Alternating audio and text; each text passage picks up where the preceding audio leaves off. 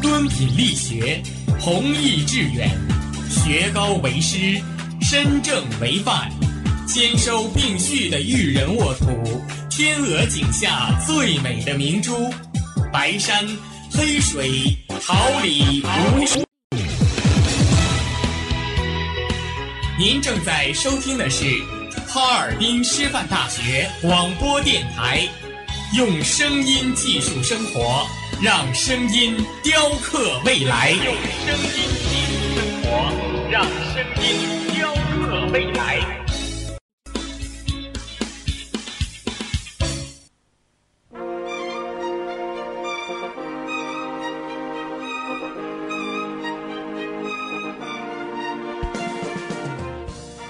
春华秋实，桃李不言。炫动之声，无限精彩。FM 七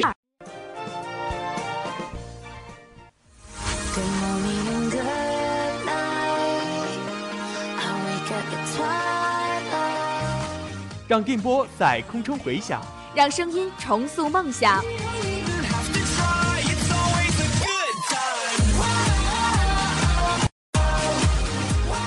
在青春的旅途上，用电波打破沉寂。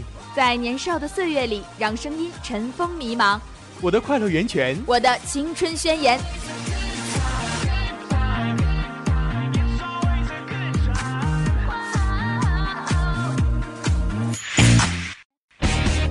哈尔滨师范大学广播电台，正青春，传递正能量。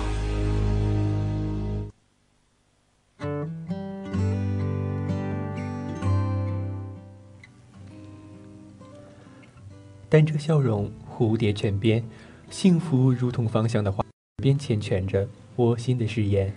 繁花落尽，便花开，温暖是平凡中的相守，任流年冲洗出真挚的芳泽。人生就是一场盛大的遇见，一颦一笑，点滴温情。眼泪是尘嚣之外的一泓净水，但你仰海天空。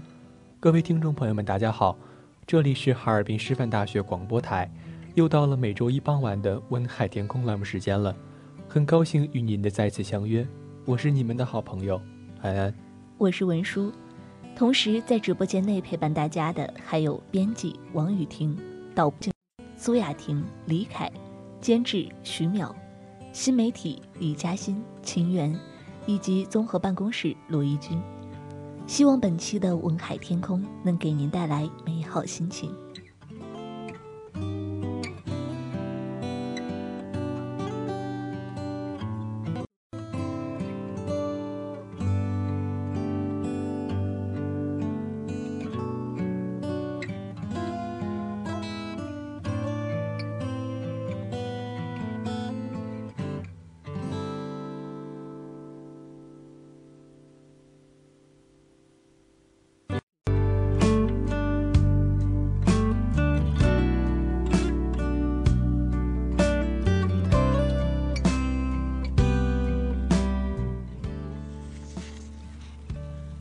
熏然岁月，小城故事，别样华年，多少苦乐悲欢，你我一。梨花雨落，笑梦不识，你我的故事，与谁共品光阴酿成的甘醇？文海天空，说出你的故事，我们在这里与你一起再现那难忘的日子。愿你说出你的故事，与我们共享你的独家记忆。我们的邮箱是 k at 幺二六 .com，文海 DK at 幺二六 .com。我们诚挚欢迎你的来稿，展现你的情感世界。我们将会为你再次讲述属于你的故事。来给我断个句。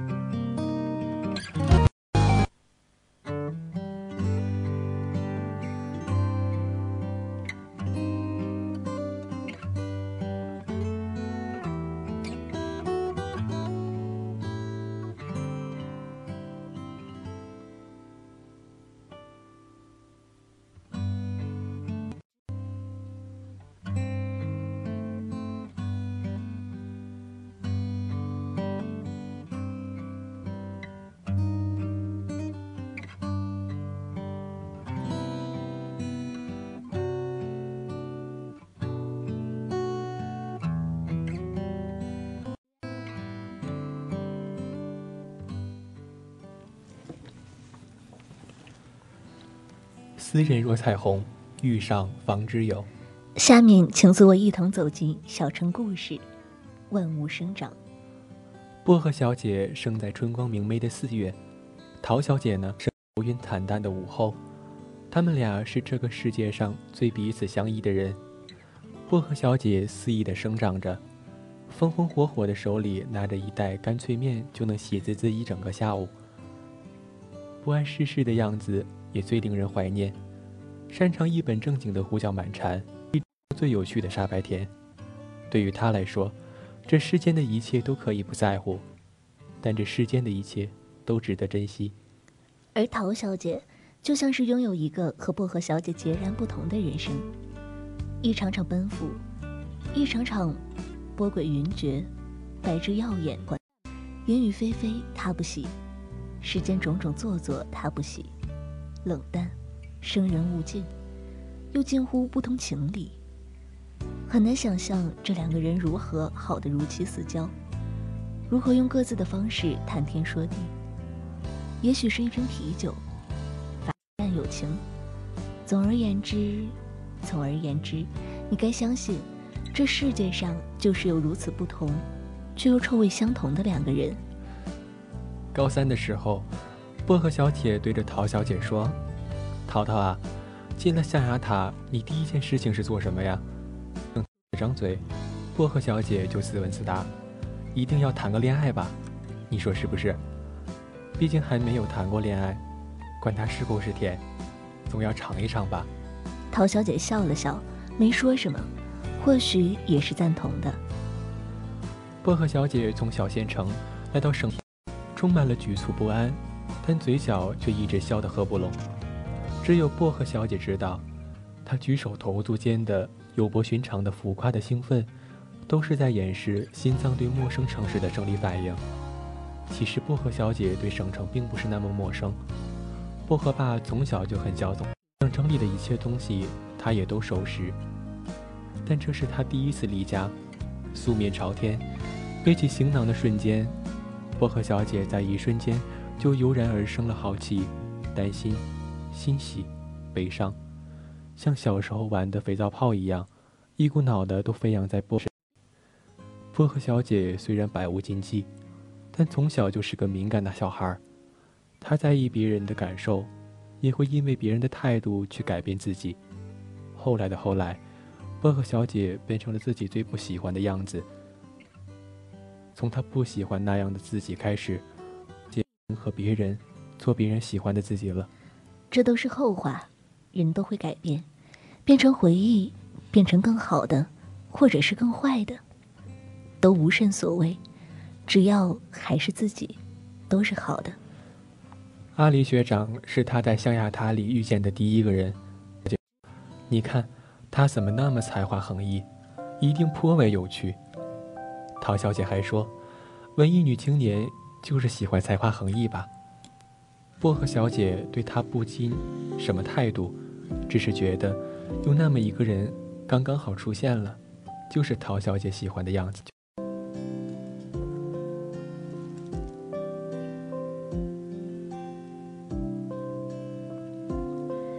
阿离学长的告白来得水到渠成，陶小姐答应的也果断干脆。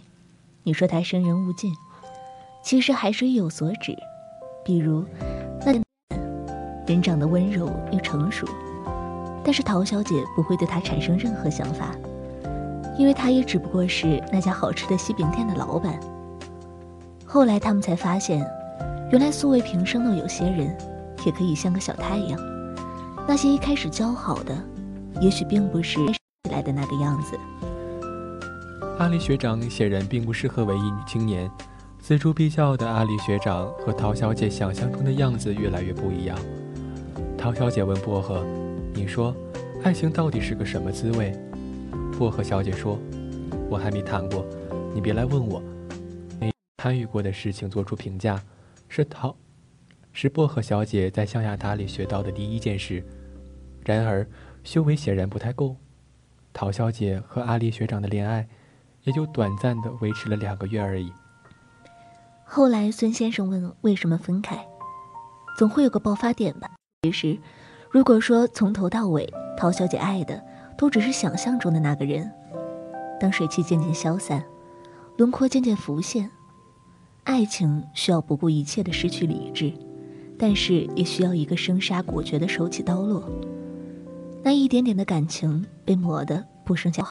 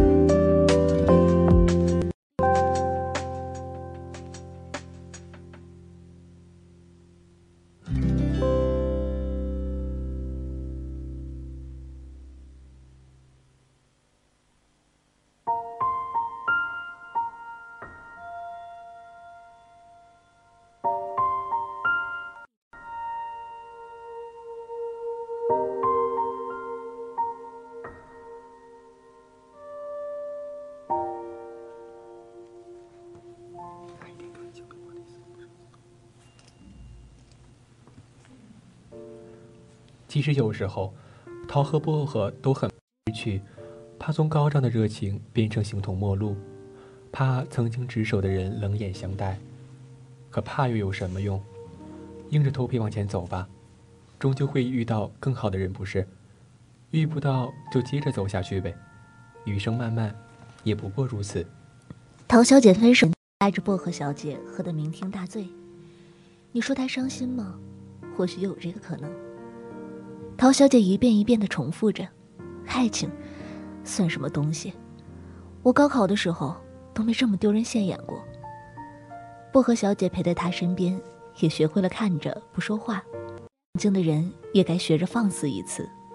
再不懂事的人，也都会渐渐长大。这一天，薄荷小姐和陶小姐失眠了，许久不曾失眠了。在漆黑的夜里，无人援救的，辗转反侧。耳边是这寂静世界里所有可能，呼吸声、心跳声，白天里忘却的闲杂事物都开始浮现在脑海里，一件一件的等着你去完成。你忘记了画日历的习惯，因为你心里再没有了期盼的人，你也再不被束缚，久而久，思念，久而久之，忘了如此，如此是什么？可能是爱的要领，也可能是你也忘了的要义。陶小姐说：“我从未想过有一天，我在这高楼林立的城市中穿梭，心中一点忐忑都没有。我记得儿时对于这个城市的印象还是，父母每次进货回来，我都能从货物包裹里寻摸出一包属于我的。有时候是巧克力，有时候是肉脯。”还有的时候是无花果的果干，这便会让我有了一种错觉，这对于我来说是熟悉的。但每当我身处在这钢筋铁骨里，又看着那琳琅满目的食品，觉得味道真的是一个人找到归属感的好东西。后来，我在这城市的抑郁里生活着，慢慢发现，那些抑郁的风物，其实也没什么变化。某一刻，你闭上眼睛，想象着家乡的空气；也许某一刻睁开眼，油然而生的归属感，就会在心底驻留一瞬。其实说到底，还是这座城市没能将我们麻木。但关于越来越满足这件事情，我们真的是越来越容易被感动，被满足，也更脆弱。一整年可能都坚毅的满面风霜回到家，叫了一声妈，就能让我们瞬间泪目。城市里的每一个人都希望。我感谢这座城市的无私包容，迎来送往的，不矫揉做作，也不半分谄媚低俗，更不会夹杂着对我们的半分情感。这城市中的一个广告牌，一个小饭馆，都和家里的一模一样。然而，你不能把它们称很相似、很熟悉，却没有那个每次都给你多加两块牛肉的老板，也没有你路过就想和你打招呼的休息阿姨，更没有你早自习之前去了他家很多次，只为了那家蛋糕房里妈妈说的好吃的老式面包。你尝，发现真的很好吃。后来，每个来不及吃饭的高三晨起。你都去那个长相粗犷却卖着细腻蛋糕的男人的店里，冲着老板喊一句：“老板，一个面包，快点，我着急，谢谢啊。”母亲说：“做人要彬彬有礼。”我们始终，母亲说的话，我们一直都放在心上，至少我是这样觉得。独在异乡为一客的日子里，想念着那熟悉的感觉，我们称之为归属感。从前可能会觉得一个人，在漆黑的却被霓虹灯照亮的城里，灯的公交车里，微风吹过发丝，那一定很酷。后来经历了才知道，只会像一个惊弓之鸟一样的，瑟缩在最后一排的角落里，夹在充满汗臭味的车厢里，难熬又苦涩。薄荷小姐说：“这周末我们回回家了，出来的太久了。”陶小姐说：“好。”薄荷小姐是个闲不住的人，拉着陶小姐从这个社团出来，钻进另外一个里面，从健身房出来，又赶紧跑到了游泳馆，从课堂下来就跑到了文化学校，广播电台里面出来，回到寝室，又要洗今天浸了一身臭汗的衣服，然后陶小姐就不再失眠了，因为太累了。累是一件无法言说的事情，空下来的时候，才是真正的累。乳酸堆积的酸痛，都是次要的。象牙塔，也不过是这个样子。涛涛，我们都是烈马，在丛林里奔跑，不甘心被庸碌的利齿撕碎，就只能鞭策自己一直往前走。快也好，慢也好，别停下来就行。然后在这漫长。的过程中，烈马才能进化成人人称道的宝马。这，是你一个人的事实。所以啊，别渴望他人一声称赞，那种力量太稀薄，太脆弱。你必须一遍又一遍的对自己说：“我会变得优秀，我更好，我是一个强者，也会是胜利者。”也无需对自己说：“毕竟头可断，血可流。”老子可遇不可求。陶小姐发现，薄荷越来越有点像从前的自己，而自己也在冰冷的外壳下，慢慢的捂从前那颗弱不禁风的心。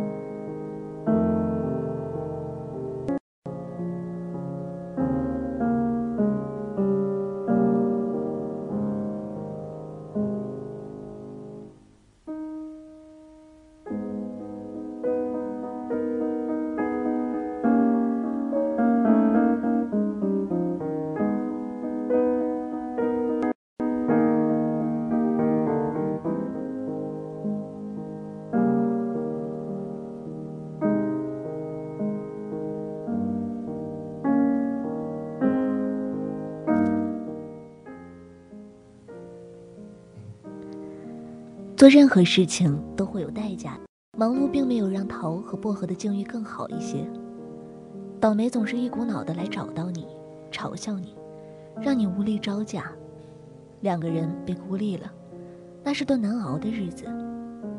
陶小姐不知道从哪里拿出了一盒烟，来一根。你知道的，你自己来吧。你信不信？一根解千愁。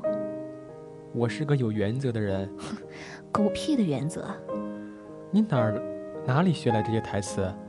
从前我说你可是鄙视的姐。我啊，人总是会变的。你不是也变了？没有，我们还是我们自己。陶小姐指尖明明灭灭的焰火，一圈一圈的燃着。青丝丝丝缕缕的攀登，上升到虚无。薄荷小姐不是很喜欢这样的陶小姐，但是她仍旧喜欢着陶小姐。你说人对中意的人格外宽松，对待厌恶的人就格外苛待，彼此之间越来越熟识，彼此之间也越来越相像。这样的孤立是场阴谋，与日俱增的压迫感就像陶小姐手里扔掉的烟蒂一样多。这场没有硝烟的战争打垮了陶和薄荷，不谙世事的他们丢盔弃甲地逃走了，从那个让人绝望的地方逃走了。后来，他俩想想，要感谢那群女孩子，感谢她们，给了陶和薄荷不一样的成长经历，是这四年里。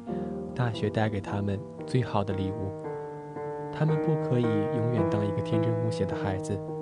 有人为他们遮风挡雨的日子，一去不再复返了。来到了一个新的环境，可想而知的忐忑。悄悄地隐匿起光辉，瑟缩在阴雨，如从前一般的人际往来，置身事外，果然更加清明。古人诚不欺我。你说什么？我说。有人的地方就是江湖，你就不能说点我听得懂的？我没文化总行了吧？你看，看不懂那就慢慢看，不，终有一日，哪怕是扫地僧，便也学会了一身武艺吧。日子过得不紧不慢，是孤独的，也是知足的。慢慢的，从前的梦想开始清晰可见，该走的路便也日渐明朗。在这样的日子里，两个人似乎又。满足于树林下清晰可见的光线，满足于食堂大爷的那碗鸡公煲里多添的鸡肉，满足于别人善意的微笑，满足于每一天的成长。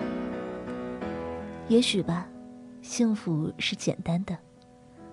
后来，孙先生握着陶小姐的手的时候，在心里是感谢这样的日子的，是这样的日子，把陶小姐变得更好了。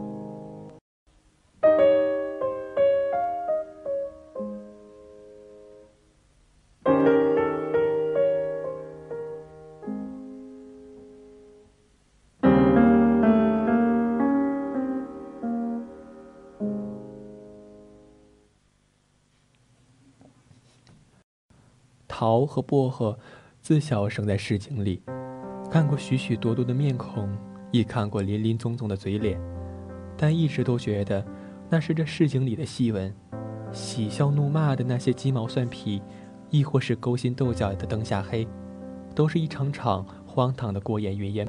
然而越入世，越发觉得，从前把那些理所应当的善良嗤之以鼻，是他们之丑陋与无知。人心隔肚皮，他人即地狱。其实他们没有错，但也没有资格让任何一个人来倾听你的内心活动，你的喜怒哀乐、忧愁烦恼。哪怕这生活一样不如人意，坎坷重重，那也要比那些呼朋唤友、风风火火的人多了一样资本。Against alone，像他们一直都苦恼的。知道自己想要成为的样子，他浑浑噩噩的人生不是那个理想国里的自己，但依然成为了那个最不想成为的自己。有人对我说：“还好你还知道，有多少人已经沉沦，有多少人宁愿醉着也不愿醒来。但对抗孤独的日子，你还有机会从泥潭里爬出来，因为你足够冷静，也是因为你除了冷静。”也找不到能让自己热血沸腾的事情，也许是件悲哀的事情。那么一点一点的恶性循环，越孤独便越奇怪。他们享受孤独，别人也。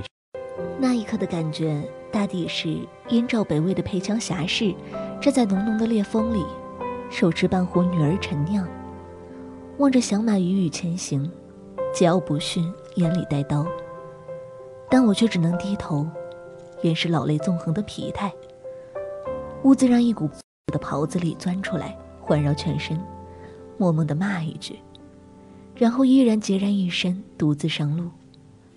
当真的挣脱束缚，回头看看，那些抱团取暖的人，也就那么一直抱在一起，不肯挪窝。贪恋温暖的他们，依然是离开之前的样子，而你，挣脱开的。岂止是那一个小小的泥潭，还有不畏寒冷、自己取暖的本事。我知这道路难行，我也知道啊，每一步都走得艰难困苦。那些深秋让人瑟瑟发抖的寒风，眼泪是冷而咸的。那些因为难过狂烈的卡路里，是多少个清晨的饥饿和跑步机上流下打眼的汗水。沉舟侧畔千帆过，枯树前头万木春。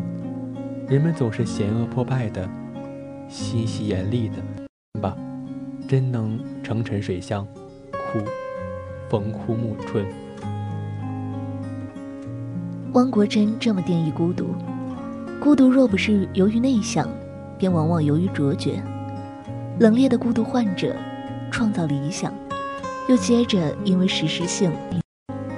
又在灰烬中捧出一颗真心来，对着世人说：“你看，他多么鲜活亮丽啊！”我其实很害怕，我成为看起来很努力，却其实毫无意义的那种人。熬了几次夜，就觉得经过鞠躬尽瘁；挤了几次地铁，吃了几次泡面，就觉得遭了饥荒；单身几个月，就觉得百年孤独。有些人天天去看前任朋友圈。就觉得自己情深似海。世界上最可笑的事情，莫过于自己被自己感动的稀里哗啦。说起没有意义的努力的案例，就是一条道走到黑的，喜欢一个根本就不喜欢自己的人。其实那只是戏精的意淫，在他们幻想里，觉得自己深情到义无反顾，对方也应该理所应当的爱上他们。戏精层出不穷，只看的他内心。富精彩纷呈，还是你理性的欣赏他一个漂亮的回旋耳光。好在我是一个知耻而后勇的人，希望今天所有的丧气都能停留在今天。明天买过一根阿玛尼以后，我还是那个走路带风、气场全开的涛。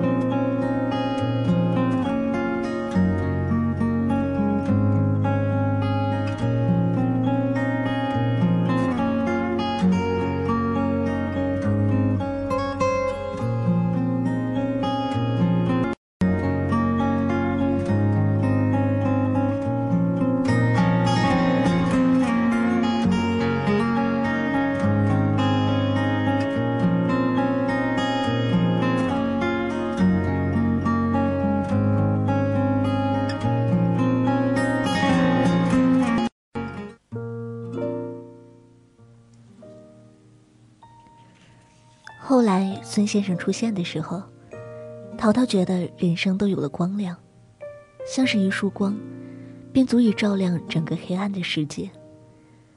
那天，淘淘从孙先生身边路过，说：“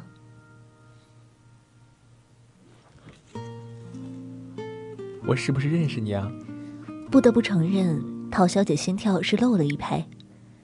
后来，陶小姐说了点什么，孙先生说是语无伦次，那就算是吧。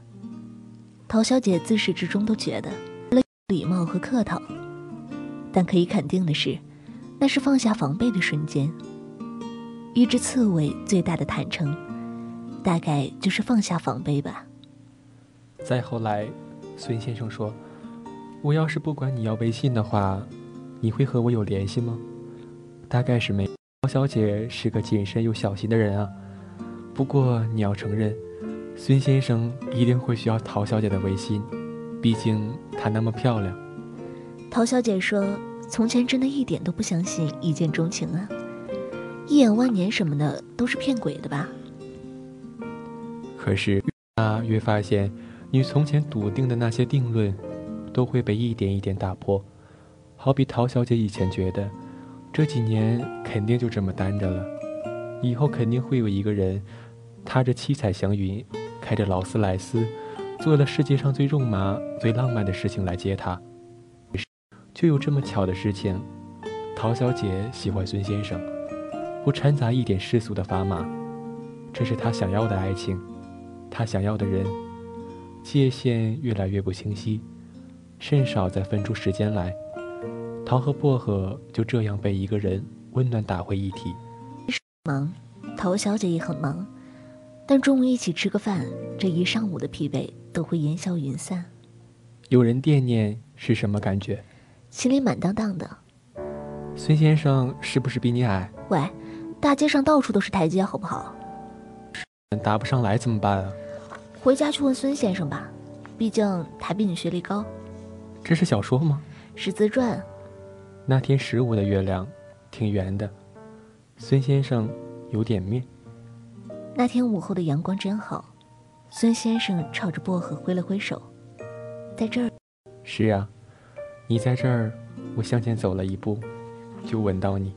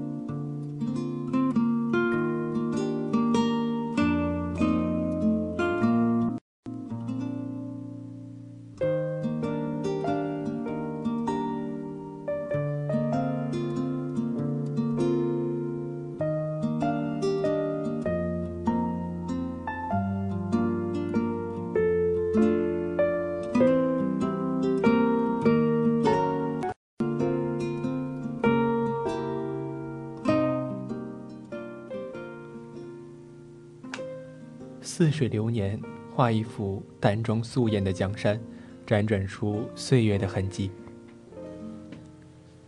暖风和煦，写一首清雅悠扬的诗赋，难忘的相思，在阳光里坐看静好的时光，带你走进文字茶庄。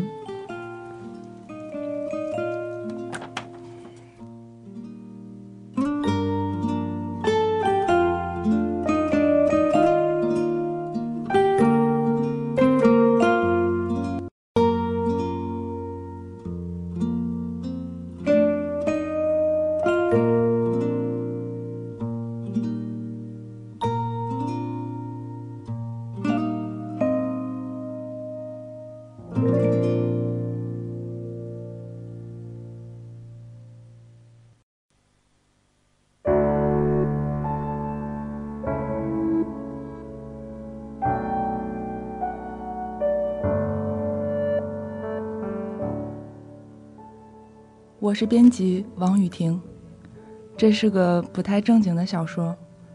来到师大两年多，很多东西。失忆的时候，它像一根救命稻草，让我有所倚仗。马上就要离开了，也想任性一次。可能我本身就是个任性的小孩儿。希望收音机前的你们像淘淘一样，也能找到更好的自己。生活可以有缺憾，但是最后回想起来的，都是这青春韶华里最美好的东西。我觉得这篇文章的口吻并不似先前的悲观，或许是孙先生的出现，让我文章里亘古不变的悲剧收尾悄然。我从前以为，写作就像深潜，一头扎进命运的海洋里，想远离工业化的喧嚣，去湖畔、森林、海边，或者雪山脚下住着，离群所居。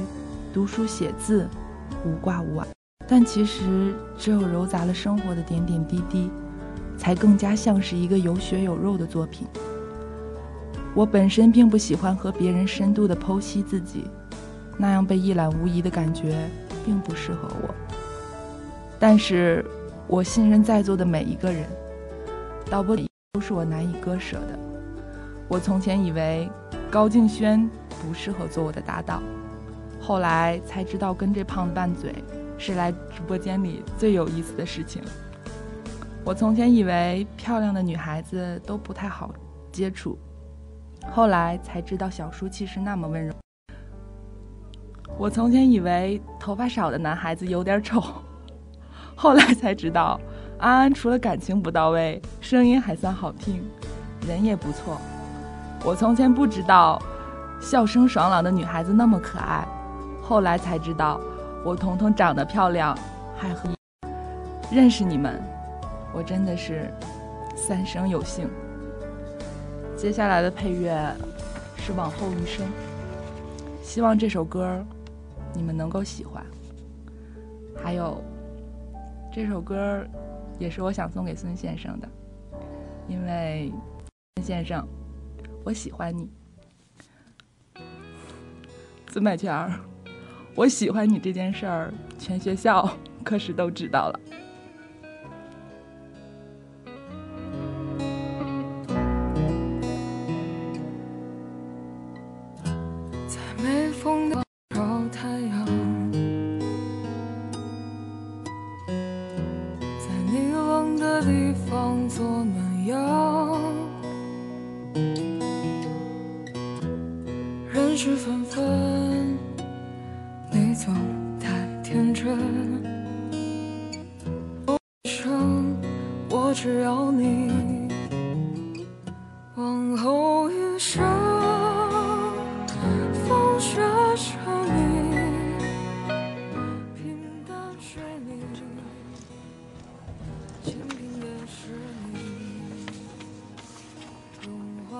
天空，任世事沧桑，浮云变幻。故事依旧，幸福的笑颜，悲伤的泪水，都是为了悼念那无与伦比的回忆。我们一直都在这里，等待与你分享你的苦乐悲喜。文海 TK at 幺二六 .com，诚挚期待。在这个暮色四合的傍晚，为你送上我们最美好的祝福。这里是哈尔滨师范大学广播台，我是你们的好朋友安安。希望大家度过美好而充实的一天。我是文书，一同陪伴大家的还有编辑王雨婷、导播苏雅婷、高静轩、监制徐淼、新媒体李嘉欣、秦源，以及综合办公室罗一军。感谢大家的收听，我们下周同一时间不见不散。